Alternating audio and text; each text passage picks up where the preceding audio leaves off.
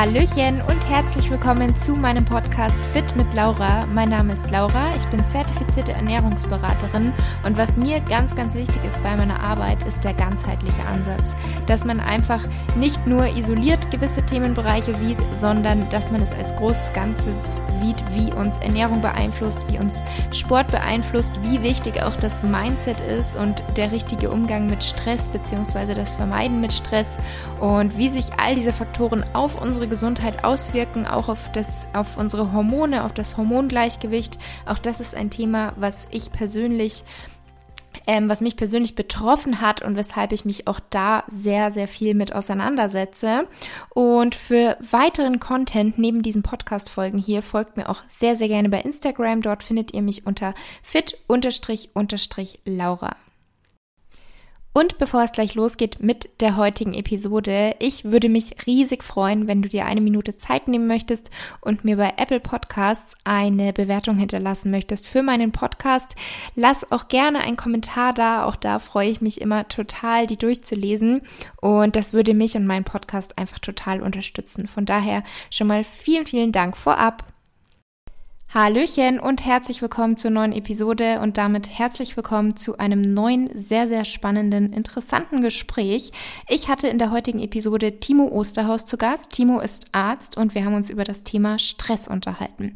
Stress ist ja tatsächlich leider etwas, was heutzutage jeden von uns betrifft. Die einen mehr, die anderen weniger. Der eine kann besser damit umgehen, der andere weniger. Also es ist auch ein Thema, was man natürlich wieder sehr, sehr individuell betrachten muss, was wir auch im Gespräch besprechen besprochen haben, was ihr dann sehen werdet. Kurz vorab eine kleine Zusammenfassung der Themen, über die wir gesprochen haben. Erstmal haben wir geklärt, was ist denn eigentlich noch normal und wann ist der Stress wirklich zu viel? Also woher können wir wissen, wann es zu viel ist und wann wir etwas verändern sollten? Dann natürlich, welche Auswirkungen hat Stress auf unseren Körper, auf unsere Gesundheit? Wie können wir uns das Ganze vorstellen? Welche Organe arbeiten bei Stress? Welche Hormone spielen eine Rolle? Und das hat Timo sehr gut verständlich rübergebracht. Dann haben wir auch darüber gesprochen, ähm, welche Alarmsignale gibt es, also wie zeigt uns der Körper eigentlich, dass er Stress ausgesetzt ist, zum Beispiel Eisenmangel oder Haarausfall. Warum haben viele Haarausfall in stressigen Phasen? Auch über das Thema Verdauungsprobleme, also wie der Darm mit Stress zusammenhängt, haben wir gesprochen. Hier auch das Thema Reizdarm. Und abschließend dann hat uns Timo noch ein paar Tipps gegeben, wie wir eben Stress reduzieren können, beziehungsweise einfach besser damit umgehen können und auch welche Supplements hier vielleicht sinnvoll sein können. Und ja, ich wünsche euch damit jetzt ganz viel Spaß mit der heutigen Episode. Hallo Timo, herzlich willkommen im Podcast. Du warst ja schon mal hier, aber ich würde sagen, für alle Zuhörer und Zuhörerinnen, die vielleicht noch gar nicht wissen, wer du bist, stell dich sehr gerne noch einmal vor. Wer bist du? Was machst du? Wo findet man dich? Ja, hallo Laura, vielen Dank für die wiederholte Einladung. Ist das jetzt das zweite oder dritte Mal? Zweite Mal, ich glaube, glaub, das ne? zweite Mal, ja. Ähm, genau, für die Leute, die mich nicht kennen, ich bin ähm, Timo Osterhaus, ich bin Arzt und beschäftige mich sehr viel mit dem ganzheitlichen Ansatz von Medizin oder funktioneller Medizin oder wie man es nennen möchte. Das heißt, dass so die Kombination aus Prävention, Sport, Ernährung, aber eben mit medizinischem Background. Das heißt, Hormone spielen eine sehr große Rolle, Thema Darm spielt eine sehr große Rolle. Das ist auch so das Klientel, was ich bei mir in der Praxis mittlerweile sehe, denn die gibt es ja. Ich glaube, beim letzten Mal gab es ja noch nicht. Ähm, was habe ich vergessen? Ähm, genau, es gibt noch eine eigene Akademie, ähm, die ich gegründet habe letztes Jahr, weil ich einfach gemerkt habe, dass es ähm, schon zu wenig Menschen gibt, die sich mit diesem ganzheitlichen Ansatz von Gesundheit, ähm, Prävention und Medizin beschäftigen. Das heißt, ich bilde dort Therapeuten, Personal Trainer, Fitnesstrainer, aber auch ganz hoch motivierte Endkunden quasi, die sagen wollen, sie wollen ganz viel über das Thema Gesundheit lernen, eben aus. Zum Health Coach kommen auch noch mehrere Sachen in den nächsten Monaten dazu. Und ähm, das ist, glaube ich, so neben meiner Social Media Präsenz von YouTube und Instagram, was in den letzten Monaten ganz gut gewachsen ist mhm. ähm, wo ich quasi genau das, was ich in der Praxis und in der Akademie auch mache, nur ganz einfach erklärt, so dass es ein Sechsjähriger vom Prinzip her verstehen würde. Das hoffe ich zumindest, sagen wir es mal so. ähm, und genau, das ist ähm, so mein Ansatz. Ich versuche, den Menschen Gesundheit näher zu bringen, einfach und verständlich zu erklären, ähm, so dass es jeder versteht. Mhm, ja, richtig cool. Was sind denn so ähm, die häufigsten Fragen, die du gestellt bekommst auf Instagram oder vielleicht auch auf YouTube in den Kommentaren? Kann man das so zusammenfassen, was häufig ein Thema ist? Ja, also ich würde, man kann da so die drei, vier häufigsten Themen, ähm, würde ich sagen, kann man schon eingrenzen. Ähm, eins ist ganz klar Energiemangel. Mhm. Ähm, das heißt, Leute fragen ganz viel nach Mikronährstoffen, vor allem Eisen spielt eine sehr, sehr große Rolle. Ähm, zweites Thema, was sehr, sehr, sehr prägnant ist, ist Stress, ähm, weil das dann letzten Endes irgendwo wieder zu allen anderen Facetten führt. Ähm, wie nämlich Punkt drei, das ist die Schilddrüse. Das ist ein ganz, ganz großes Thema. Ähm, und zwei weitere wären da noch. Periodenverlust, das ist so, weil da haben wir ja, glaube ich, auch schon mal drüber gesprochen. Mhm. Ähm, ja, da war ich ja bei dir im Podcast. Genau, da warst du bei mir ja. im Podcast, genau. Und ähm, ach genau, siehst du, deswegen haben wir schon dreimal miteinander Deswegen geredet. denken wir es vielleicht, genau. Ähm, und das ist auch ein riesengroßes Thema ähm, in der Praxis, aber auch so unter in den Kommentaren. Mhm. Und Thema Darm spielt eine super, ja. super große Rolle, gerade so funktionell gesehen. Ähm, und ich würde schätzen, das sind so, so die Hauptthemen mhm. eigentlich. Ja, du hast jetzt schon angesprochen, Thema Stress, womit ja letztendlich auch alle anderen Themen, die du jetzt gerade genannt hast, zusammenhängen. Und ja, Stress ist leider ein großes, großes Thema, was vermutlich fast jeden oder vielleicht kann man sogar sagen, jeden Mal betrifft oder auch immer betrifft. Und darüber wollte ich ja heute auch mit dir sprechen. Und die erste Frage wäre jetzt erstmal, was ist denn überhaupt beim Stresspensum normal? Und wann sollten aber so die Alarmglocken, sage ich jetzt mal, läuten. Also wann sollten wir wirklich was verändern und wie merken wir, wie merken wir, was ist zu viel? Hm, das ist natürlich individuell super unterschiedlich. Ähm, also es hängt so ein bisschen von der Resilienz ab. Resilienz ist quasi die Fähigkeit, mit Stressoren oder mit Stress gut umzugehen und klarzukommen. Der eine kommt mit mehr Stress klar, der andere kommt mit weniger Stress gut klar und hängt natürlich davon ab, wie lange dieser Stress auch schon ist. Das heißt, akute Stressphasen sind ja gut und wichtig. Das heißt, grundlegend kann man ja erstmal unterscheiden, es gibt emotionalen Stress, es gibt ähm, Stress, der letzten Endes durch Bewegung oder durch Sport auch kommt. Der ist ja auch gut, aber auch davon zu viel ist wiederum nicht gut. Ähm, grundlegend muss man schon sagen, kurze akute Stressphasen ähm, hatten wir im Vorgespräch, Praxisgründung zum Beispiel oder auch Vorbereitung auf irgendeine Klausur. Da kannst du ja schlecht sagen, so, hey, ich ziehe das mhm. jetzt mal irgendwie auf zwei mhm. Jahre mhm. oder so. Das ist ja schwierig. Ja. Ich möchte mich nicht stressen lassen, deswegen nein, ich schreibe die Klausur später. Ja. Ähm, das wird ja ein bisschen schwierig. Ähm, und von daher sind so gewisse akute von der Dauer begrenzte Stressphasen schon in Ordnung und ist ja auch das, was wir evolutionär gut kennen, so, weil deswegen haben wir es ja überhaupt so weit geschafft. Ja. Aber grundlegend muss man schon sagen, dass wenn dieser Stress zum Alltag irgendwann anfängt dazuzugehören, und das ist eben sehr unterschiedlich. Mein Stress jetzt zum Beispiel Praxisgründung ist ein sehr positiver, weil ich mache das sehr gerne und das ist toll, aber es laugt trotzdem aus, weil die mhm. hormonelle Reaktion für den Körper schon sehr ähnlich ist. Ähm, es gibt ein paar Untersuchungen, gerade so bei, bei Schauspielern, die häufiger zu Stressanpassungsproblemen ähm, oder wo es häufiger zu diesen Anpassungsreaktionen kommt aufgrund von Stress, weil die sich so in ihre Rolle, die sie spielen, hineinversetzen müssen, dass sie dann diesen Stress wirklich körperlich empfinden, obwohl das ja nur eine Rolle ist. Mhm. Ja? Ähm, und das ist einfach ein sehr spannendes Thema ähm, dahingehend Stress, weil das, wenn man ehrlich ist, eigentlich alles machen kann. Ähm, also grundlegend, wenn man sich Stress so anschaut, macht es so mehrere Facetten. Der Darm ist ein Problem, Hormone sind irgendwann ein Problem und langfristig sind auch Mangelerscheinungen von gewissen Nährstoffen ein Problem. Und da hängt das natürlich davon ab, der eine kriegt ähm, stressbedingt Mangel aufgrund von Fehlernährung oder von Stressessen, eh, vielleicht eher im Eisenbereich, der andere eher im Vitaminbereich, der andere eher im Mikronährstoff wie Magnesiumbereich zum Beispiel. Dahingehend sind so die Anpassungen, was Stress angeht, schon unterschiedlich, aber ich würde schätzen, von zehn Patienten, die in der Praxis kommen, haben zwölf das gleiche Symptom mhm. und das ist Energiemangel. Mhm. Ja, und ich habe bewusst zwölf von zehn gesagt, was ja theoretisch nicht geht eigentlich. Ja. Mhm. Aber das ist, Energiemangel ist, glaube ich, so eines der führenden Symptome oder Probleme, die wir in dieser funktionellen Medizin, aber auch im Krankenhaus häufiger sehen, womit wir tendenziell erstmal sehr wenig anfangen können. Ich ja jetzt eben nicht aus der Praxis, weil ich mich ja genau damit viel beschäftige. Aber von daher ist das so, so schwierig einzuordnen, das Thema Stress und was daraus eben auch entsteht, weil das von Person zu Person anders ist. Mhm. Man kann das theoretisch messen. Der Zuschauer hört es jetzt nicht, aber du siehst es vielleicht. Ich habe links eine Apple Watch an, rechts habe ich ein Band an und ein Ring an. Mhm. Und ähm, alle diese drei Dinge können ähm, tracken, also die messen ganz viel. Von HRV, also Herzratenvariabilität über Temperatur, Herzfrequenz. Und dadurch kann man Stress theoretisch langfristig messbar machen, weil man sieht, dass die Werte runtergehen. Und das könnte man zum Beispiel auch akut ähm, messen. Und ähm, aber jetzt gar nicht zu sehr ins Detail, ne? so HRV, das ist dann schon wieder sehr, sehr, sehr komplex, muss man sagen. Ja. Ähm, aber deswegen ist Stress schon sehr unterschiedlich, muss man sagen. Also mhm. gibt es nicht so dieses Symptom, außer irgendwann Energiemangel. Aber auch das kann natürlich wieder andere Ursachen haben. Ja, ja, es ist wie bei vielen Themen, die, wie bei vielen Themen dieses, es ist sehr individuell. Das will man halt oft nicht hören, aber es ist so. Du hattest jetzt schon angesprochen, es gibt natürlich diesen positiven Stress, Sachen, die man gerne macht. Ich glaube, das betrifft natürlich auch oft einfach Leute, die selbstständig sind, weil dann macht man dementsprechend in der Regel hoffentlich das, was einem eben Spaß macht. Und ich glaube, gerade da ist es dann natürlich sehr, sehr schwierig, so seine Grenzen selber kennenzulernen, weil man halt davon überzeugt ist und es sich auch immer wieder einredet, ich mache das gerne und ich mache das für mich und das macht ja Spaß. Ähm, aber wie lange macht der Körper das mit? Also da ist es ja auch oft so, man funktioniert einfach, man hat die Energie einfach, weil man weiß, man muss sie haben, man ist auf sich alleine gestellt. Was muss da passieren, dass man wirklich merkt, okay, jetzt war es wirklich einfach zu viel, auch wenn mir alles, was ich mache, Spaß macht, auch diese Person braucht dann mal Pause. Was, wie kann man das ähm, regeln?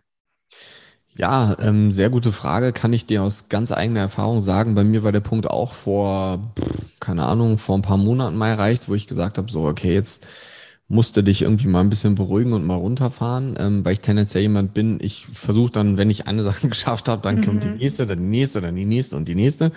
Ähm, und das ist halt das Schöne, du hast es eben so selbstständig angesprochen, man ist ja quasi selbst und ständig, ne? Mhm. also eigentlich immer. Ähm, und deswegen ist halt das Schöne, wenn du das zum Beruf machst, was du liebst, arbeitest du ja nie so wirklich, aber du bist trotzdem dauer online irgendwie gefühlt. Und es gibt eigentlich zwei Dinge, die dabei sehr gut helfen. Entweder es gibt einen netten Menschen in deiner Umgebung, der dir signalisiert, ähm, wann es zu viel ist. Das will man natürlich häufig dann auch nicht hören und sagen so, ja, komm du, für dich ist es vielleicht zu viel, für mich ist es vielleicht nicht so.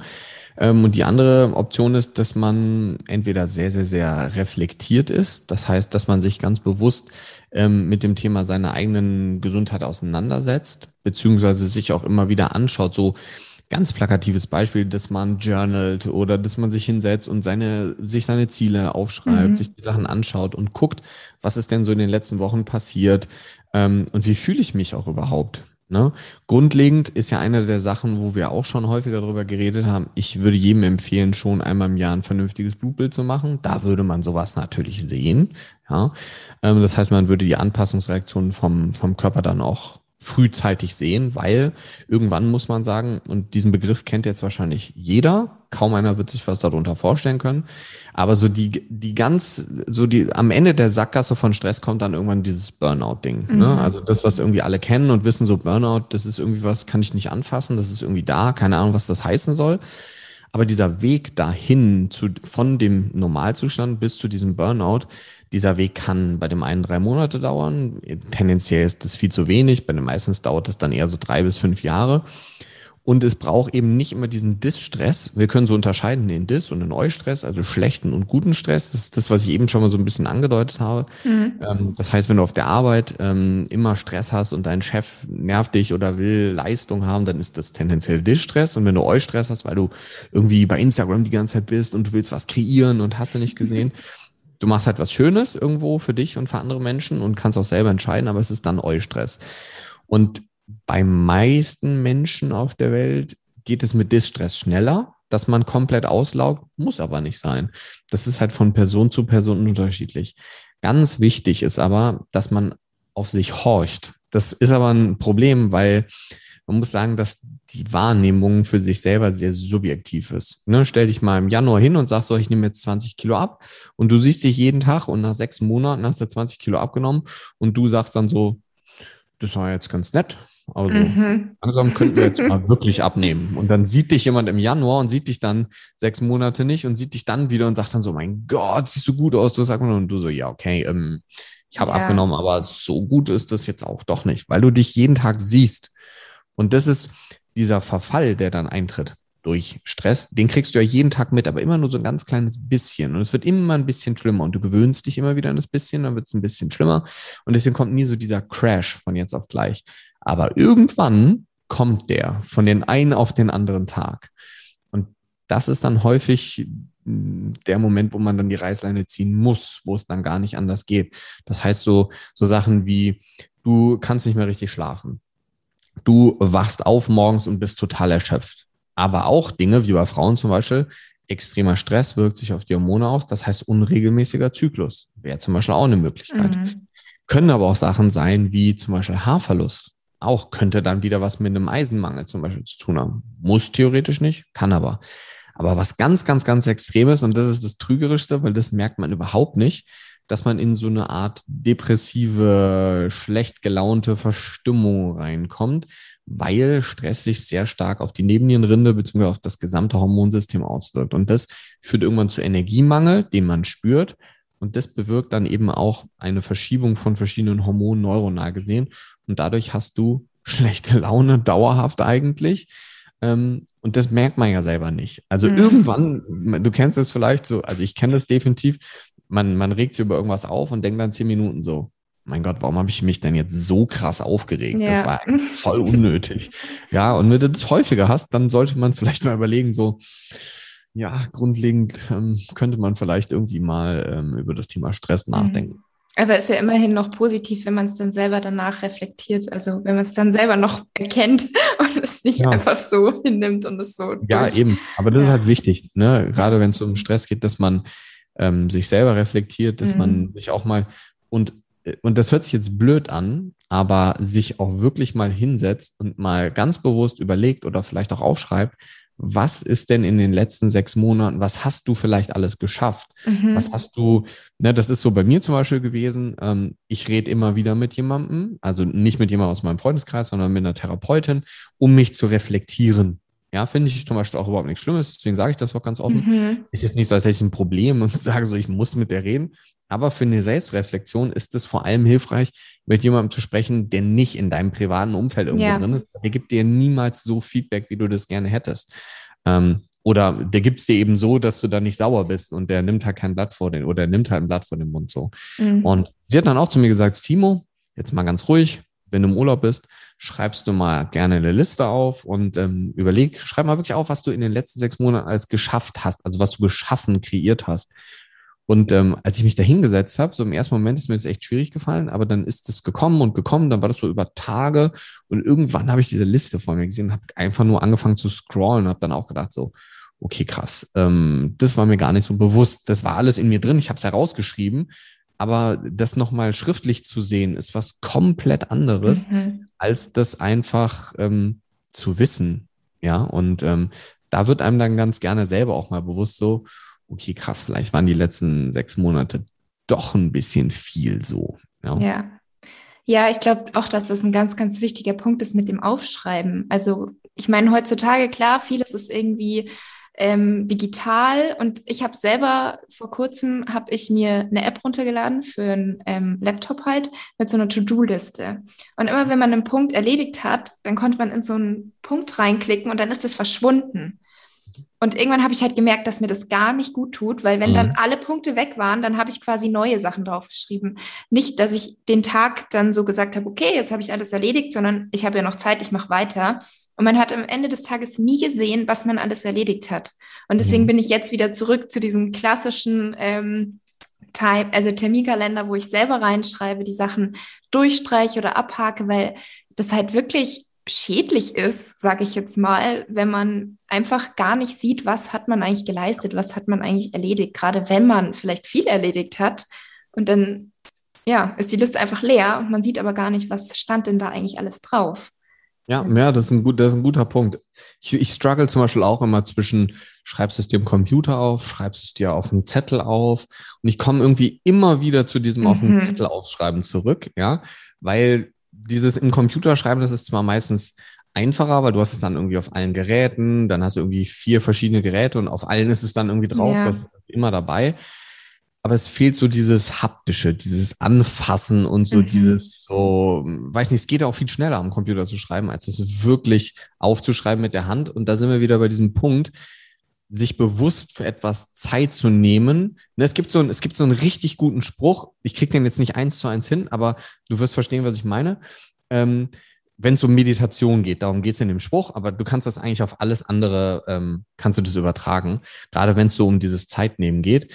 Ähm, wenn du keine fünf Minuten Zeit hast am Tag zu meditieren, dann brauchst du mindestens eine Stunde am Tag zu mhm. meditieren. Ja? Weil wenn du es nicht schaffst, dir die Zeit für dich selber zu nehmen, dann brauchst du eigentlich viel mehr als fünf Minuten am Tag. Ja. ja.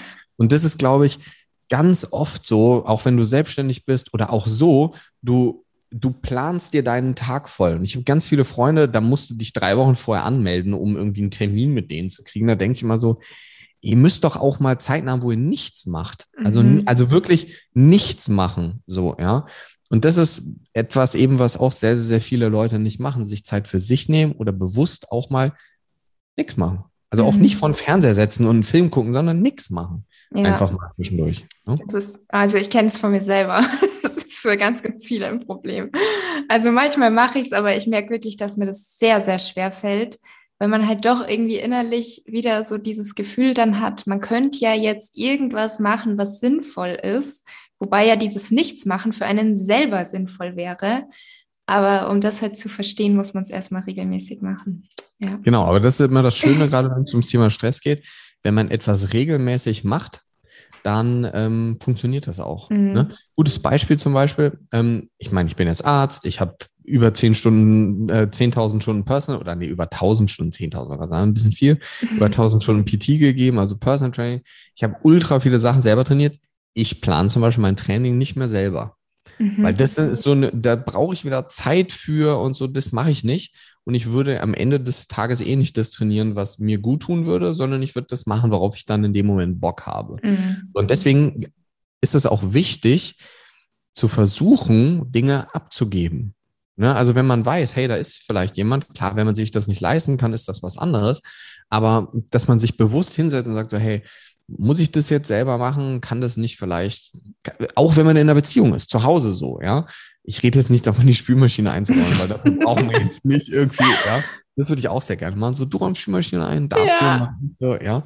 Ähm, nee, das meine ich jetzt nicht. Aber so grundlegend, dass man Dinge abgibt, die man anders vielleicht auch besser machen kann als man selber und dass man nicht versucht, in allem perfekt zu sein. Es hm. muss gar nicht sein. Ja? ja. Ich plane Training super gerne.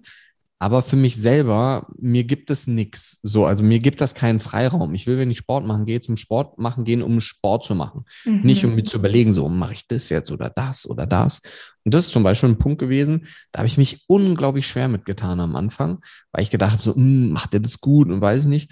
Es ist total irrelevant, weil es ist besser, als wenn ich selber mache, weil es gibt mir viel mehr Freiraum. Mhm. Ja. Und da muss man aber auch erstmal gedanklich, gedanklich hinkommen. Und ich glaube, das war so mit einer der schwierigsten Sachen für mich, ähm, das irgendwie abzugeben. Ja, das glaube ich. Ich glaube, da geht es auch vielen so. Du hattest jetzt vorher schon kurz angesprochen, welche Auswirkungen Stress auf unseren Körper, also auf unsere Gesundheit hat, auch welche Organe ähm, davon betroffen sind. Vielleicht können wir da noch mal ein bisschen genauer drauf eingehen, welche Organe arbeiten bei Stress oder welche können hier negativ ähm, beeinflusst werden und auch welche Hormone spielen eine Rolle. Ja, ähm, grundlegend erstmal alle. Also es gibt ja eigentlich keine Organe oder kein Hormon, was nicht arbeitet. Es gibt so primäre ähm, Organe, da würde ich ähm, gerade wenn es ähm, um Hormone geht, die Drüsen anführen. Das heißt, also es gibt ja mehrere Drüsen, ne, aber primär so die Nebennierenrinde ähm, und auch ähm, die Schilddrüse. Klar kann man jetzt auch Bauchspeicheldrüse und so kann man auch mit reinnehmen, weil Zuckermanagement spielt auch eine sehr, sehr große Rolle, wenn es ums Thema Stress und Insulin geht. Aber grundlegend das, das Stressorgan oder das Organ, was Stresshormone primär erstmal produziert, ist eigentlich die Nebennierenrinde. Und das Stresshormon Cortisol kennt so gut eigentlich mhm. auch fast jeder mittlerweile unter dem Namen Stresshormon. Ist irgendwie sehr negativ behaftet, Stresshormon. Ähm, weil wenn wir das Stresshormon nicht hätten, dann wird von uns gar keiner leben. So ohne das wird es eh nicht funktionieren, ja, weil wir brauchen das und das ist auch gut und wichtig, ähm, weil wenn du operiert wirst oder du hast eine Grippe oder in der häufigen Situation, wenn draußen auf der Straße plötzlich ein Säbelzahntiger vor dir steht, dann brauchst du dieses mhm. ähm, Hormon, denn ähm, dieses Hormon kann innerhalb von Sekunden deinen Blutzucker hochregulieren, um dadurch bessere Energiebereitstellung zu gewährleisten. Und das ist so, wenn wir das nicht haben, dann ist das ein Problem, weil dann können wir die Energie nicht so bereitstellen und du kannst schlecht während einer Operation oder auch im Kampf mit einem Tiger kannst du vielleicht sagen, so, du warte mal kurz, ich muss kurz eine Banane essen, weil ich brauche Blutzucker. Und das Problem ist nur, dass dieses Hormon heutzutage eben in den seltensten Fällen akut ausgeschüttet wird. Also das wird es natürlich auch immer, aber eben sehr chronisch ausgeschüttet wird mittlerweile. Und dieses Hormon macht eben nicht nur den Blutzucker hoch, sondern noch ganz viele andere Sachen, wie es drückt das Immunsystem runter. Das ist so die Funktion, warum Cortison, das Medikament, so häufig verwendet wird, weil wir eben häufig Probleme mit einem überschießenden, also zu stark reagierenden Immunsystem haben und Cortison reduziert das. So. Und was Cortisol, ne, das Cortisol ist das eigene Hormon, Cortison ist quasi das Medikament, da gibt es aber ganz viele Unterstufen dann. Ähm, muss man sagen, was das auch noch macht, ist, ähm, das öffnet den Darm. Also jetzt nicht so wie so ein Tor, was aufgeht, sondern das macht den Darm durchlässiger. Ja? Ähm, und das ist physiologisch ganz eine super Funktion, weil dadurch ist es einfach eben so, wenn der Darm durchlässiger wird für Sekunden, ja, dann können ganz schnell Moleküle in den Organismus reinkommen, die wieder zur Energiebereitstellung zur Verfügung stehen. Da kommen dann auch ein paar schlechte Sachen mit rein, so wie ein paar Bakterien oder so. Das ist aber okay, weil das ja nur für ein paar Sekunden. Aber, und jetzt kommt das große Aber. Wenn wir das dauerhaft haben, dann ist es halt dauerhaft aktiv. Das heißt, unser Blutzucker schießt eigentlich tendenziell eher höher. Unsere Darmbarriere geht auf oder ist durchlässiger. Und das führt langfristig auch dazu, dass das Immunsystem leicht gedroppt wird. Das heißt, wir reagieren nicht mehr so gut auf die Dinge. Und das heißt, man muss sich überlegen, so Hormondrüsen funktionieren immer wie so eine Klimaanlage. Also ganz einfach wie so eine Klima. Das heißt, die Klimaanlage ist quasi deine Nebennierenrinde und die produziert entweder kalte Luft oder halt als Nebennierenrinde Cortisol. So. Und die Klimaanlage im Auto, wenn du die so auf 19 Grad einstellst, weiß das Auto ja, jetzt sind 22 Grad, dann muss ich mehr Klima, also mehr kalte Luft produzieren. Und in der Nebennierenrinde ist es genauso. Wenn ich viel Stress habe, dann springt im Gehirn, in der Hypophyse ein Hormonkreislauf an. Ähm, das nennt sich das ACTH und das geht dann ins Blut und dieses ACTH erkennt die Nebennierenrinde und sagt, ich mache mehr kalte Luft oder mehr mhm. Cortisol in dem Fall. Und jetzt das Problem, dass in dieser Hypophyse werden noch ganz viele andere Trigger wie für eine Klimaanlage produziert, nämlich gleichzeitig für eine Heizung. Und die Heizung ist die Schilddrüse. So, und die Schilddrüse ist dafür verantwortlich, Wärme zu produzieren, Stoffwechsel zu machen. Und jetzt ist aber der primär Überlebensmechanismus, wenn du gegen einen Tiger kämpfst, nicht, ich will, dass mir warm ist, sondern ich brauche Blutzucker, um zu kämpfen. Und deswegen ist das primäre System, was anspringt und was immer Recht bekommt, das Stresssystem, also quasi die HPA-Achse, so nennt sich das Ganze. Und das führt dann langfristig dazu, dass die Hypophyse im Gehirn irgendwie nicht mehr genügend Kapazität hat, um der Schilddrüse zu sagen, sie soll den Körper warm machen. Also funktioniert genau die gleiche Regelkreislauf für die Schilddrüse nicht mehr richtig. Und dann kriegen wir irgendwann ein Problem mit der Schilddrüse, weil die mhm. Schilddrüse dann zu wenig Hormone produziert, weil ihr der Trigger einfach fehlt. Ja. Und wenn man den Stress in den Griff bekommt, dann kann es ganz oft sein, dass die Schilddrüse dann plötzlich wieder super funktioniert. Das konnte die vorher auch. Nur die hat halt nicht diesen Trigger die ganze Zeit bekommen aus dem Gehirn, weil der halt dauerhaft mit dem Stress, mit der, äh, mit der Nebennierenrinde beschäftigt war. Mhm. Wie gesagt, der Darm spielt da dann auch wieder eine große Rolle, ne, weil der durchlässiger wird und ähm, ist jetzt, wie gesagt, nicht so wie so Schweizer Käse mit so Löchern da, da drin, ähm, so dass man das sehen würde, wenn man sich den angucken würde von außen. Ähm, und das ist einfach so dieses, Grundkonstrukt an Problemen. Und wir haben eben noch so kurz die Bauchspeicheldrüse mit reingeworfen. Wir haben gesagt, Cortisol macht erhöhten Blutzucker, ist super. Aber jetzt muss dieser Blutzucker ja auch irgendwo hin, weil Zucker ist, kannst du jetzt hier irgendwie so ein Glas Zucker nehmen, also nimmst hier irgendwie so 100 Gramm Zucker, ähm, löst es in Wasser auf, ziehst es mit einer Spritze auf und jagst dir das einfach so in den Arm, also nicht in die Vene, sondern in den Arm, also in den Muskel dann ist das nicht so geil, weil Zucker wirkt toxisch langfristig, weil das führt zu einer Verschiebung ähm, vom Säurebasehaushalt und langfristig ähm, wirkt das dann toxisch und kurzfristig im Muskel auch. Und deswegen will der Zucker aus dem Blut eigentlich weg, weil langfristig kriegen wir dann Probleme wie Neuropathien, also Schmerzen an den Nerven. Die Nerven gehen kaputt, die Niere geht kaputt, die Retina, die Netzhaut geht kaputt. Also alles, wo ganz kleine Gefäße sind, das geht kaputt, weil Zucker macht ganz viel Entzündung. Und deswegen muss jetzt die Bauchspeicheldrüse ein Hormon produzieren, das heißt Insulin. Und das mhm. Insulin ist das Hormon, was super gut dafür sorgen kann, dass der Zucker aus dem Blut in die Zelle geht. Ja. Und ähm, Insulin ist so das Hormon, was ja ein Problem hat bei Diabetikern zum Beispiel, ne? weil dann kann der Zucker aus dem Blut nicht mehr weg. Dann ist der da gefangen. Und deswegen haben die genau die Probleme, die wir gerade eben gesagt haben. Das einzige Problem an der Bauchspeicheldrüse ist, die kann zwei Sachen. Das eine ist Insulin produzieren, noch ein paar andere Hormone wie Glucagon und so, die haben aber auch primär was mit dem Zuckerstoffwechsel zu tun. Und die zweite Hauptfunktion ist, ähm, Verdauungsenzyme zu produzieren. Das funktioniert aber nicht beides gleichzeitig, zumindest nicht so mhm. richtig. Und deswegen führt irgendwann dieses Stresssystem nicht nur zu einem durchlässigen Darm, sondern auch zu Verdauungsproblemen, weil die Bauchspeicheldrüse die ganze Zeit damit beschäftigt ist, Insulin wegen diesen erhöhten Blutzuckers zu produzieren. Und dann können die Verdauungsenzyme nicht mehr richtig produziert werden.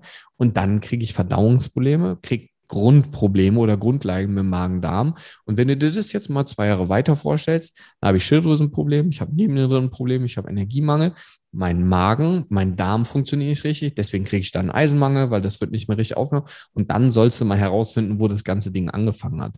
Ja, das ist ja mega schwierig. Mhm. Ja, das wäre auch meine Frage gewesen, weil du ja vorher meintest, ähm, dass viele bei Stress Eisenmangel haben, wie genau man sich das vorstellen kann, also wie das zustande kommt. Ist es dann also erst, wenn schon Darm, Magen und Darm vom Stress betroffen sind oder gibt es da mehrere Zusammenhänge, warum oft einfach Eisen ein Mangel sein kann bei Stress? Es gibt mehrere. Also grundlegend kann man immer, wenn es um Mangelerscheinungen geht, in so verschiedene Klassen einteilen. Entweder es wird zu wenig aufgenommen, es wird zu viel verbraucht, ähm, oder es wird zu viel ausgeschieden. So, das sind die drei Grunddinge. Mhm. Aufgenommen, klar, muss man gucken, was die Leute zu sich nehmen oder ähm, wie die Leute sich ernähren. Aber aufgenommen ist nicht nur, was füge ich in den Mund quasi, ne, sondern was wird auch im Darm aufgenommen. Wenn der Darm eine chronische Entzündung hat und wir haben chronisch stille Infektionen im Darm sehr häufig heutzutage, aufgrund dieses Stressthemas, wie eben schon angesprochen, dann kann es sein, dass das nicht aufgenommen wird. So, unser Darm ist so sieben bis zehn Meter roundabout, bei jedem ein bisschen unterschiedlich. Und davon der Teil, der Eisen aufnimmt, ist so 15 Zentimeter lang. So, also nicht so lang im Verhältnis zum gesamten Darm.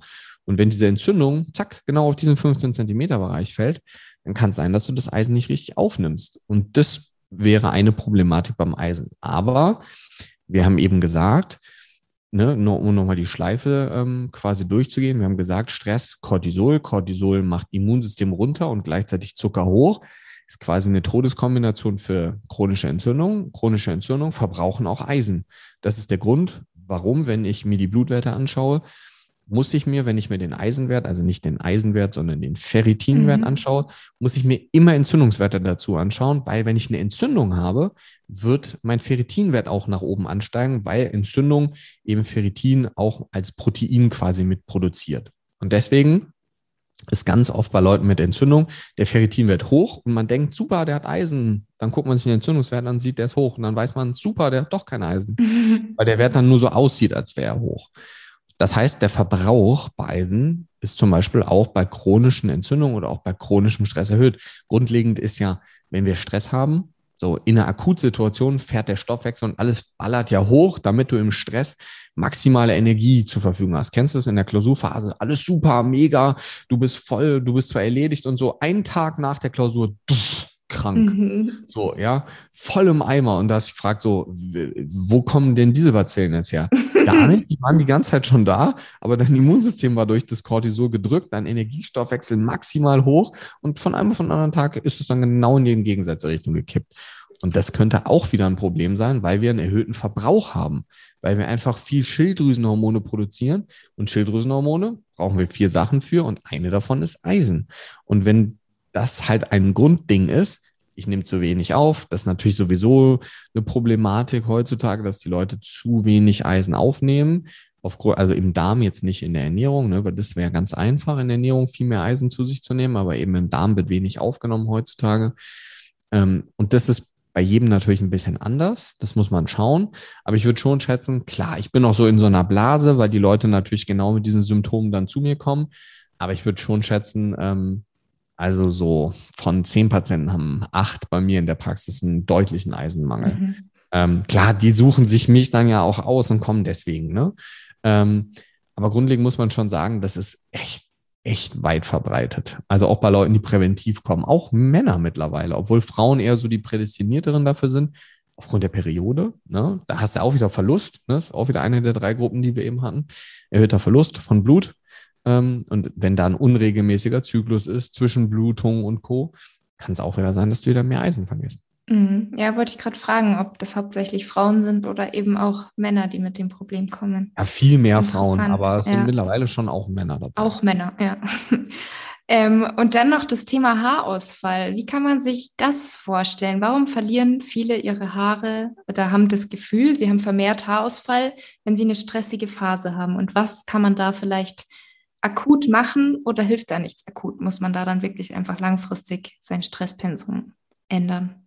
Genau, also die Frage, so bei, bei Haarverlust gibt es so gefühlt 200 verschiedene Ursachen für einen Haarverlust.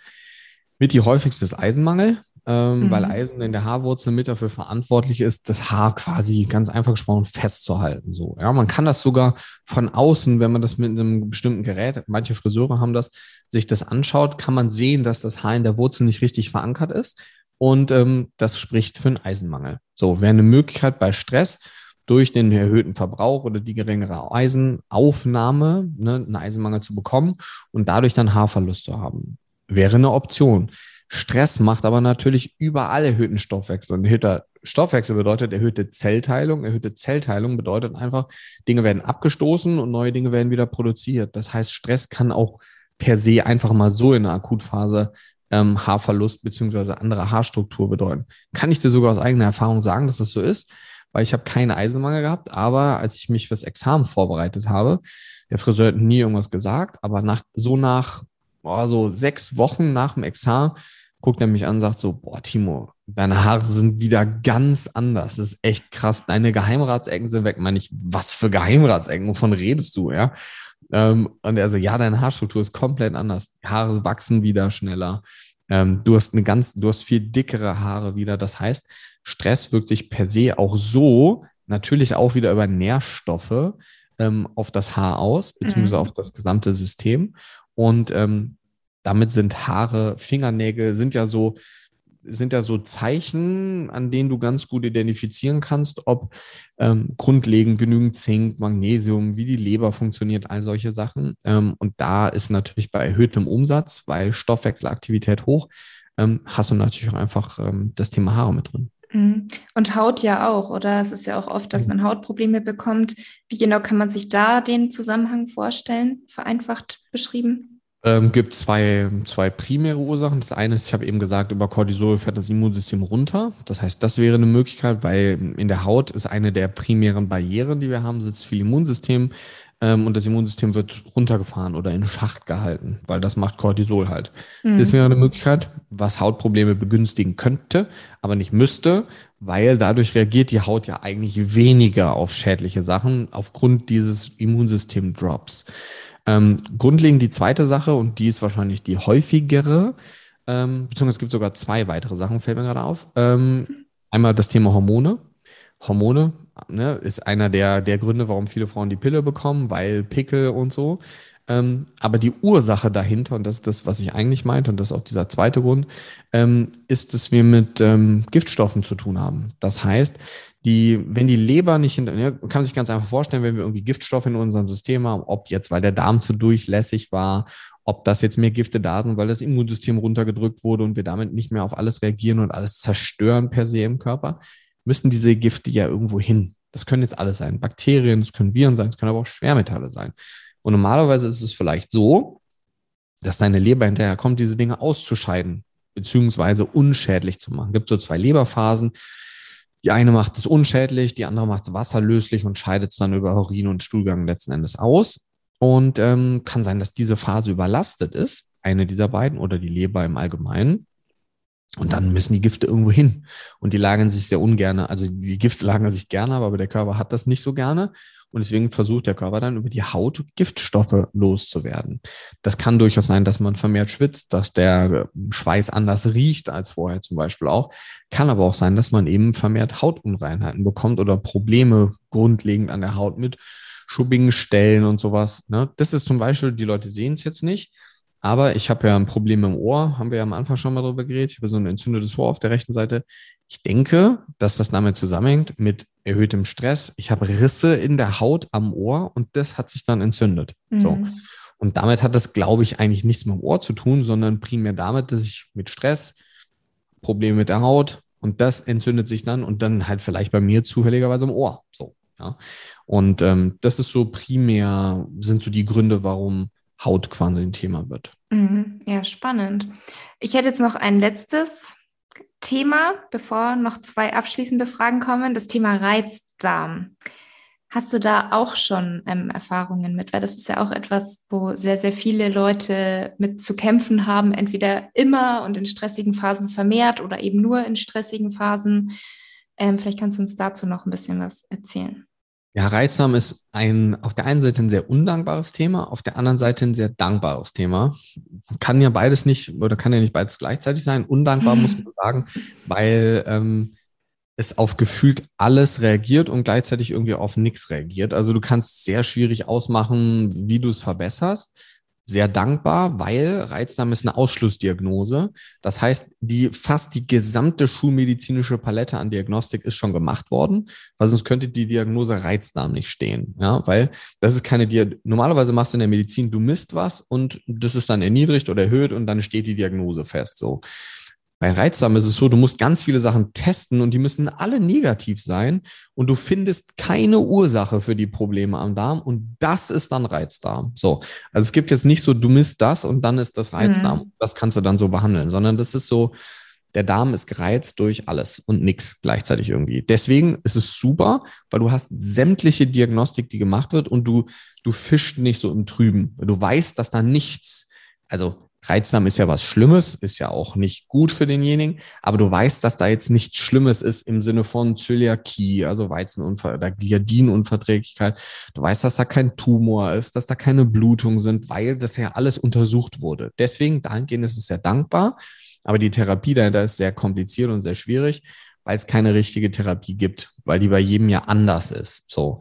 Das heißt, man kann Stuhldiagnostik machen, mache ich, aber meistens begebe ich mich erstmal auf die Suche, was im Grundsystem fehlt. Und bei ganz, ganz, ganz vielen Leuten ist es ein Problem der Schilddrüse. Ähm, weil, und das hängt so ein bisschen mit dem zusammen, was ich eben schon mal gesagt habe, dieses Stoffwechselthema. Schilddrüse hat eine wichtige Funktion, nämlich sie produziert oder über ihre Rezeptoren werden, wird Magensäure produziert. Und normalerweise ist der der Mageninhalt sauer, ne? Salzsäure ist da drin, um alles zu zerkleinern, vor allem Proteine, aber auch Sachen abzutöten, die dann eben nicht in den Darm kommen und dann vielleicht potenziell aufgenommen werden. Und wenn die Schilddrüse nicht richtig funktioniert und wir zu wenig Magensäure haben, funktioniert die Verdauung nicht richtig, dann funktioniert die Aufnahme nicht richtig im Darm, dann kriegen wir wieder Mangel. Und es ist so, dass verschiedene Bakterien sich immer weiter Richtung Magen anhäufen. Das nennt man dann irgendwie so SIBO, also es ist eine Fehlbesiedlung des Dünndarms, dann langfristig mit Bakterien. Da ist natürlich vielleicht auch schon sehr, sehr viel gemessen worden. Das ist bei jedem wieder unterschiedlich. Grundlegend ist es aber oft so, dass wir Mangel oder Mängel in verschiedenen Mikronährstoffen aufgrund dessen haben, weil halt wenig aufgenommen wird. Und die Symptome des Reizdarms kann man verbessern, indem man sich das Grundsystem anschaut. Das ist aber auch nicht immer so. Die Frage ist halt, wo kommt der Reizdarm her? Ist der Reizdarm das Problem des Darms oder ist der Reizdarm entstanden aufgrund einer ellenlangen Kaskade, wie wir sie eben mal ähm, zusammengefasst haben beim Thema Stress. Und da brauchst du Zeit. Ne? Da muss man mhm. herausfinden, womit hat das angefangen und bis wo ist das gekommen. Also da kommst du in der Regel nicht weit mit einem Termin von 30 Minuten, sondern da brauchst du dann so sieben, acht Termine mit jeweils 30 Minuten, eine vernünftige Diagnostik, die du ja im Hintergrund vom Darm schon hast. Aber vielleicht das Thema Blut sollte nochmal eine Rolle spielen, dass man sich eben auch mal Vitamine, Nährstoffe und sowas anschaut ähm, und sich vor allem die Schilddrüse anschaut. Ne, das ist zumindest so die Erfahrung, dass ganz viele Magen-Darm-Probleme ähm, von der Schilddrüse kommen können. Nicht müssen, aber kommen können. Mhm. Ja, das ist generell ja immer, es kann sein und es ist individuell. Also das sollte Das ist geben. so, ne? Die, die meisten Leute denken irgendwie, ähm, sie, sie hätten gerne eine generelle Lösung für ein individuelles mhm. Problem und das funktioniert natürlich nicht so, ja. Also sonst hätte das ja schon irgendwer erfunden, so, ja. Genau. Und äh, deswegen ist so meistens ist es sehr individuell abhängig davon, wie die Probleme sind. Sonst würde man ja auch vielleicht nur ein Jahr Medizin studieren und dann hätte man es verstanden, so, ja. Ähm, und so ist es ja leider, oder was heißt leider, so ist es ja einfach nicht. Ähm, und deswegen ist es natürlich so, ja, immer schwierig auch dann zu sagen, so das muss man machen und das und das und das und das. So, und dann macht das jetzt jeder, der Reizsam hat. Und für 90 Prozent wäre es vielleicht der vollkommen falsche Weg. Mhm. Ähm, und deswegen ist natürlich, muss man auch immer so ein bisschen vorsichtig sein, dass jetzt nicht jeder so eine äh, ABCDE-Anleitungen umsetzt, aber ich glaube, so diese Herangehensweise, wie gerade eben auch Schilddrüse und Blut nochmal, aber gerade Nährstoffe, ähm, das wird demjenigen dann schon durchaus helfen, wenn man jemanden hat, der das dann zu interpretieren weiß. Ja. Ja, und was bei all den Problemen, die wir jetzt besprochen haben, ja auch helfen kann, ist natürlich den Stress zu reduzieren, beziehungsweise richtig damit umzugehen. Und da wäre jetzt meine vorletzte Frage an dich, was da so deine Tipps sind. Also, das hängt natürlich davon ab, in welcher Region man mhm. den Stress hat. Ist der ernährungsbedingt, eine Ernährung umstellen? Ist der durch wirklich wie Thema Selbstständigkeit oder irgendwas anderes bedingt? Dann ganz bewusst mal Zeit für sich nehmen. Was ich mir zum Beispiel machen würde, wenn man mit dem Thema Stress zu kämpfen hat, dass man sich feste Routinen legt. So, man kennt das von Steve Jobs zum Beispiel, der hat immer so einen schwarzen Rollkragenpullover angehabt. Nicht, weil der gesagt hat, ich feiere schwarze Rollkragenpullover, also wahrscheinlich fand er die auch nicht so schlecht. Ähm, aber der wollte eine Routine schaffen, womit der Zeit spart, sich morgens darüber Gedanken zu machen, was er jetzt anzieht. So, man kennt das, man steht vor dem Kleiderschrank und denkt so, ich habe nichts zum Anziehen. Eigentlich hat man vier Meter Packskleiderschrank, die voll sind, aber man hat das Gefühl, da ist nichts. Und das kann natürlich theoretisch auch Stress machen. Das heißt, eine feste Routine, egal ob morgen oder Abend oder Mittag, wo man sich mal bewusst eine Stunde Zeit für sich nimmt. Ob man jetzt sagt, man geht da spazieren und hört einen Podcast. Ob man sich hinsetzt und sagt, hey, ich meditiere zehn Minuten, dann mache ich 15 Minuten Stretching. Ähm, irgendwas, wo man wirklich fest weiß, das kommt und das bringt einen runter. Gibt Leute, bei denen ist es morgens besser, gibt Menschen, die reagieren da abends viel besser drauf. Grundlegend kann man natürlich ganz einfache Dinge sonst auch machen. Das heißt, nicht den, jeden Abend den Fernseher anmachen. Was man ebenfalls machen kann, ist einfach eine Facette zu fokussieren, die Stress ausgleicht, nämlich das Thema Schlaf. Ja, sehr, sehr, sehr wichtig. Also, dass man abends, ich komme da jetzt drauf, weil ich habe gerade eben zwei Rotlichtbrillen zugesandt bekommen von der Firma. Und ähm, das heißt so Thema Rotlicht, beziehungsweise das blaue Licht, was eben durch diese Rotlichtbrillen geblockt wird, ähm, führt dazu, dass wir einen besseren Schlaf haben, weil Melatonin und Co. besser produziert wird. Und das ist eben auch so eine Facette, dass häufig vielleicht gar nicht der Stress zu viel ist, sondern die Erholung davon zu wenig. Ja. Und wenn mhm. man dann den Fokus auf den Schlaf wieder setzt und wirklich seine sieben, acht Stunden gut schläft und nicht Schlaf immer so das ist da, das muss ich mal machen und das ist dann so fünf Stunden, keine Ahnung, vorher Fernsehen, egal, 23 Uhr Abendessen und so. Ähm, dann kann man natürlich über, über ähm, Verbesserung des Schlafrhythmus sehr, sehr, sehr viel bewirken, weil da auch wieder das Immunsystem primär aktiv ist. Und wir haben ja eben schon gesagt, Cortisol, Stress macht viel mehr im Immunsystem und dann sollte ich vielleicht dem Immunsystem auch einfach mal Zeit geben, seinen Job zu machen nachts. Ähm, das wäre ebenfalls was, was sehr, sehr, sehr positiv ist. Aber was man natürlich auch machen kann, ist, dass man bewusst Stressoren einbaut, um langfristig anpassungsfähiger gegen Stress zu sein. Thema Sport, ja. Aber da muss man so ein bisschen vorsichtig sein, also jetzt nicht mit Sport vorsichtig sein, sondern damit vorsichtig sein, dass man nicht zu viel macht. Weil grundlegend muss man sich Stress immer vorstellen wie so ein Eimer Wasser. Ja, du hast so einen Eimer Wasser mit, ja, keine Ahnung, fast fünf Liter und du, jede Sache, die du jetzt machst am Tag, tut so ein bisschen Wasser in diesen Eimer. Also, weiß ich nicht, ein Buch schreiben macht irgendwie zwei Liter, dann ähm, deine Ernährung macht irgendwie einen Liter, weil das kann ja auch Stress machen, wenn sie schlecht ist. Ähm, Stress in deiner Beziehung macht irgendwie was, dein Job macht was.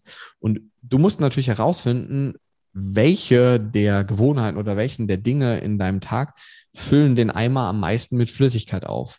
Aber es kann am Ende sein, dass zu viel Sport vielleicht nur zwei Tropfen in den Eimer bringt, aber das den Eimer zum Überlaufen bringt. Und deswegen muss man sich schon überlegen, was bringt es am meisten zu reduzieren und Stress, ne, beziehungsweise Sport ist natürlich eine Facette von Stress, aber sorgt langfristig dafür, dass du dich besser an Stress anpassen kannst und dass dein Immunsystem stärker wird. Aber wenn ich jetzt jemanden habe, der kurz vorm Burnout steht und ich sage dem, mach jetzt sechsmal die Woche Sport, dann wird es safe das fast zum Überlaufen bringen und dann kann es sein, dass es für denjenigen noch schlechter ist, so viel Sport zu machen als vorher. Ja. Ähm, und da muss man halt ein bisschen, ein bisschen vorsichtig sein. Ähm, grundlegend kann man sonst ganz viel machen, um die Nebenniere zu entspannen, beziehungsweise mit Nahrungsergänzungsmitteln zum Beispiel, die sich aber auch primär wieder darauf auswirken, dass der Schlaf besser wird oder die Erholung oder die Regeneration oder das Runterfahren, wie man es nennen möchte. Da gibt es ganz viele schöne Supplemente, die nennen sich so Adaptogene zum Beispiel. Mit Adaptogenen kann man eben adaptogen oder adaptieren heißt einfach sich anpassen Und diese Adaptogene führen dazu, dass ähm, sich die Stresslevel anpassen. Wobei man sagen muss, die meisten Leute verstehen das falsch. Die meisten Leute denken, Stress macht hohen Cortisol. Ja, das ist anfänglich auch so. Aber genauso wie egal worum es geht, ja, wenn du einen Marathon läufst oder von jetzt auf gleich, du sollst anfangen zu laufen, sind vielleicht die ersten 100 Meter schnell und danach wirst du langsamer, weil du erschöpft bist. Und irgendwann gibt es auch so eine Art Nebennierenrindenermüdung, dass die Nebenniere eben nicht mehr hinterherkommt, so viel Cortisol zu produzieren, wie du solltest. Und dann fährt der Cortisolwert eben runter. Und das Schöne an Adaptogenen ist eben, dass die diesen Cortisolwert adaptieren. Also die passen ihn an. Erstmal unabhängig davon, ob er zu hoch oder zu niedrig ist. Ähm, grundlegend gibt es aber ganz viele Nährstoffe, die für die Nebenniere sonst ähm, eine große Rolle spielen, wie B-Vitamine, wie Magnesium zum Beispiel. Das sind grundlegende Dinge, die man sehr, sehr, sehr gut in einer hohen Dosierung, aber die wieder abhängig eigentlich davon, wie die Blutwerte sind.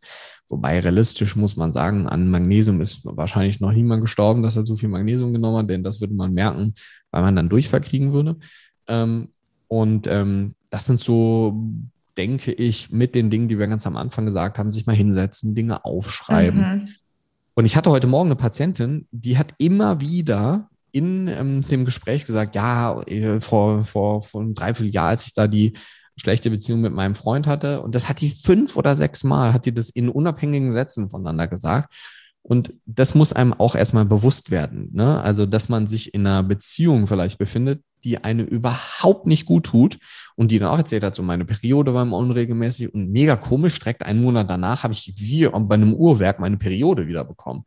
Ne? Das heißt, häufig stressen einen auch Dinge, die man vielleicht nicht wahrhaben. Mhm. Auch wenn man mhm. weiß, so hey, ja, die stressen mich, aber wo es im ersten Moment eine größere Überwindung kostet, sich von diesen Dingen zu trennen oder quasi etwas, eine Reaktion auszulösen aufgrund eines negativen Verhaltens oder irgendetwas. Und das, und das war sehr spannend bei ihr, deswegen kam ich da jetzt drauf, weil sie, sie dann am Ende meinte, so, ja, ich habe ja auch keinen Job gerade. Da meine ich, hm, wie, du hast keinen Job gerade? So, ja, aber super, ich renoviere gerade ein Haus. Ähm, da meine ich, hä, du hast von deinem, von deinem Ex-Freund getrennt, du hast keinen Job. Meinen sie, ja klar, ich habe mich direkt dann, als ich dann mich von meinem Freund getrennt habe, habe ich mich direkt von allem getrennt, womit ich nicht klarkam. Da meine ich, Okay, also da waren noch mehr Dinge scheinbar, mit denen man da nicht klarkam. Und ich will jetzt nicht sagen, so jeder soll nach dem Podcast seinen Job kündigen und sich von seinem Freund trennen. So, ne? Aber manchmal muss man sich bewusst werden, ähm, ob man selber vor die Hunde geht, wenn man genauso weitermacht. Und ganz oft ist es leider so, die Menschen erst anfangen, etwas umzusetzen, wenn es super ja. scheiße und schlimm ist. Und das ist ein blöder Spruch, aber ganz oft muss es erst schlimmer werden, bevor mhm. man etwas verändert, obwohl man vorher schon weiß, was man verändern sollte. Ja, das ist leider tatsächlich so, dass man es erst oft einsieht, wenn es wirklich schon zu spät ist, also zu spät in Anführungsstrichen. Natürlich ist es immer noch besser als noch später. Aber das ist natürlich wirklich spannend mit der Patientin, weil ich glaube, das fällt halt auch vielen sehr schwer, dass das einfach lange dauert, gerade wenn man in einer Beziehung ist, wo man eigentlich vielleicht auch immer wieder mal mit einer Freundin oder so drüber spricht, dass es einem eigentlich nicht gut tut.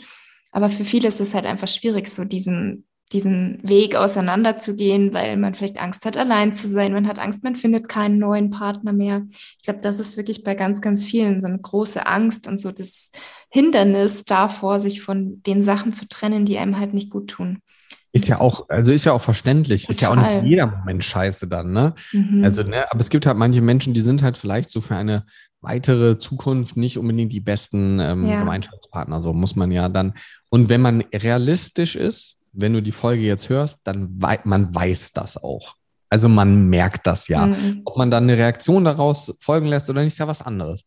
Aber man weiß ja, ob man sich das, ne, zu mir hat damals bei einer Ex-Freundin mal ein, ein guter Freund von mir gesagt, willst du den Rest deines Lebens mit dir verbringen? Und ich, ich habe so, keine Ahnung, fünf Sekunden nachgedacht und das war schon Antwort genug eigentlich. Ja. ja, und das ist so, und das weiß man. Und das, ich denke da, wenn man sich dessen bewusst, wenn man sich wirklich mal, das ist ja auch der Grund, du hast am Anfang immer mal gesagt, dass es einem schwerfällt, mal nichts zu machen. Weil in mhm. diesen Phasen, wo man nichts macht, beschäftigt man sich mit sich selber. Und das ist was, was, was sehr, naja, sagen wir mal, kräftezehrend, auch sehr emotional und sehr anstrengend sein kann, weil man dann plötzlich anfängt, irgendwie aufzuräumen. So, ja.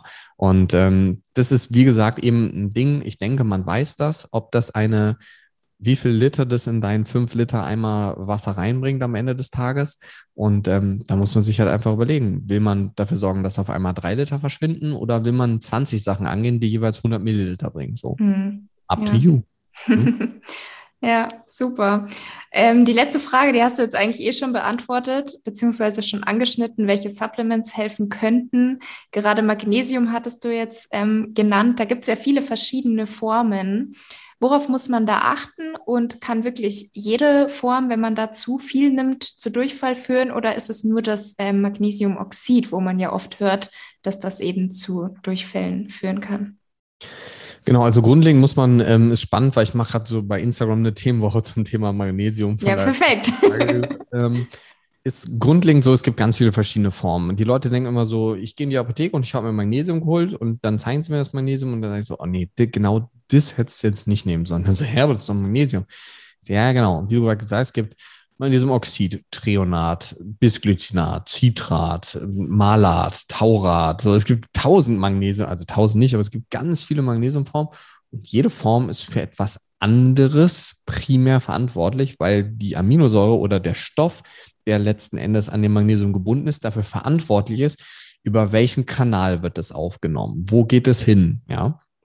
Das heißt, die Magnesiumformen werden zum Beispiel häufig über einen Aminosäuretransporter im Darm aufgenommen, nicht über den Magnesiumtransporter. Das ist immer so ein bisschen davon abhängig, welche Form man zu sich nimmt. Du hast das Oxid angesprochen.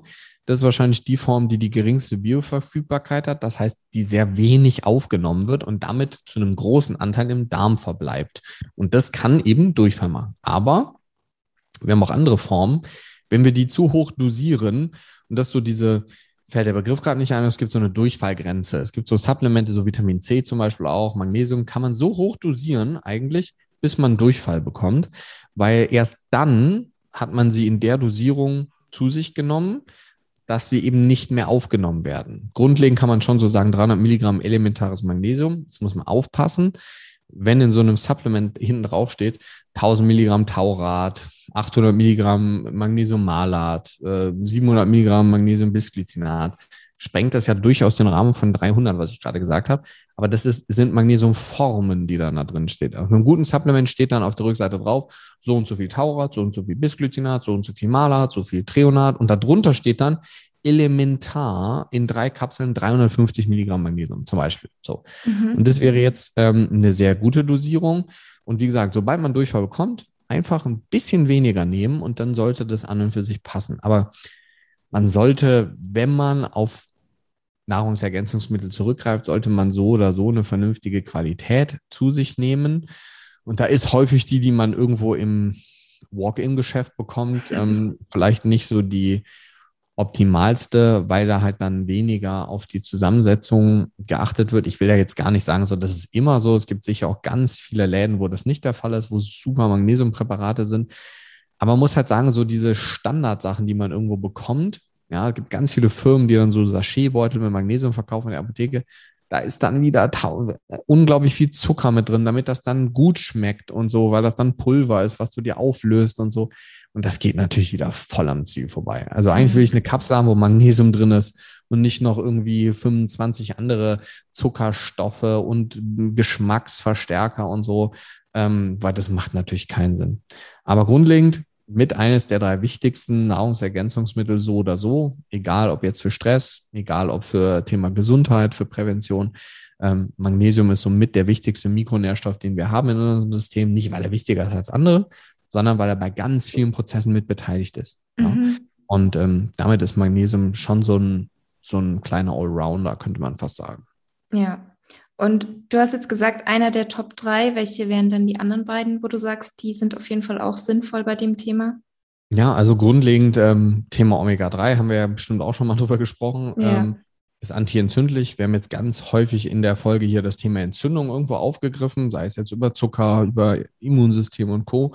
Und Omega-3 wissen wir, dass das schon gerade EPA und DHA, also jetzt nicht Leinöl oder sowas, ja, sondern primär, man kann das aus Alge nehmen, man kann das auch aus Fisch nehmen. EPA und DHA sind wichtig. Ähm, das wäre schon so ein super wichtiges Supplement mit Magnesium. Und das dritte, von dem wir einfach aus Datenlage ganz klar wissen, dass wir als Deutsche so oder so einen Mangel haben, ist Vitamin D. Auch das macht wieder extrem viel ähm, im Punkto Immunsystem. Ich habe letzte, letzte Woche, glaube ich, eine große ähm, Research für ein, ähm, für ein Trainermagazin gemacht, wo ich über Calcium und Vitamin D ähm, bei Osteoporose ähm, gesprochen habe, beziehungsweise geschrieben habe. Und da bei der Research kam, also bei der, bei der Datenlage kam ganz klar raus, ähm, dass wir schon eigentlich fast alle, und ich muss, ich will jetzt nicht sagen, so ist ja als Arzt immer so ein bisschen schwierig, du darfst jetzt nicht sagen, wie viele nehmen sollten und so. Ich kann aber immer sagen, ich habe einen super Vitamin D-Wert. Also ich habe so, ich glaube beim letzten Messen waren es irgendwie 136 ähm, äh, Nanomol, da gibt zwei Einheiten und ich nehme 5000 Einheiten Vitamin D täglich. Ja? Ist das jetzt für jeden die richtige Dosierung? Nee, sicher nicht. Aber ähm, hängt davon ab, wie viel nimmt das System auf, wie viel verbraucht man, wie viel braucht man überhaupt. Ähm, und damit gehen wieder davon abhängig, wie die Blutwerte sind. Aber das sind so schon die drei absoluten Basics, muss man sagen. B-Vitamine mhm. haben wir eben auch schon angesprochen. Und gerade wenn es ums Thema Stress geht, ähm, kann man sonst, wenn man noch so ein paar einwerfen will, wir haben eben über ähm, Adaptogene, also Ashwagandha könnte man zum Beispiel benutzen, ähm, mit dem man arbeiten könnte. Man könnte aber auch mit CBD arbeiten. Ja, CBD ist auch wieder ähm, quasi nicht psychoaktives THC, ja, ähm, also das, was man so aus dem ähm, Thema Marihuana kennt, aber es ist eben nicht psychoaktiv, also es wirkt sich nicht auf die ähm, psychische, wie sagt man, Verfassung ähm, letzten Endes aus und kann eben sowohl bei chronischen Schmerzen, aber auch beim Thema Regeneration, Thema Runterfahren sehr, sehr, sehr gut helfen. Und ich denke, das sind so schon so mit die, die Go-Tos, ähm, die man anwenden kann. Mhm. Ja, super. Dann an dieser Stelle vielen, vielen Dank für deine Zeit und diese tolle Episode. Ich glaube, da steckt ganz viel Wissen und Tipps und ähm, ja, wertvolle Anregungen auch drin, wo man selber mal einfach sich die Zeit nehmen sollte und kann, einfach ein bisschen selber zu reflektieren, was ist denn bei mir vielleicht eigentlich los. Genau, von daher vielen, vielen Dank und noch einen schönen Tag wünsche ich dir. Ja, sehr gerne. Vielen, vielen Dank für die Einladung und äh, vielen, vielen Dank für alle, die dran geblieben sind. Bis dahin. ciao. ciao. ciao.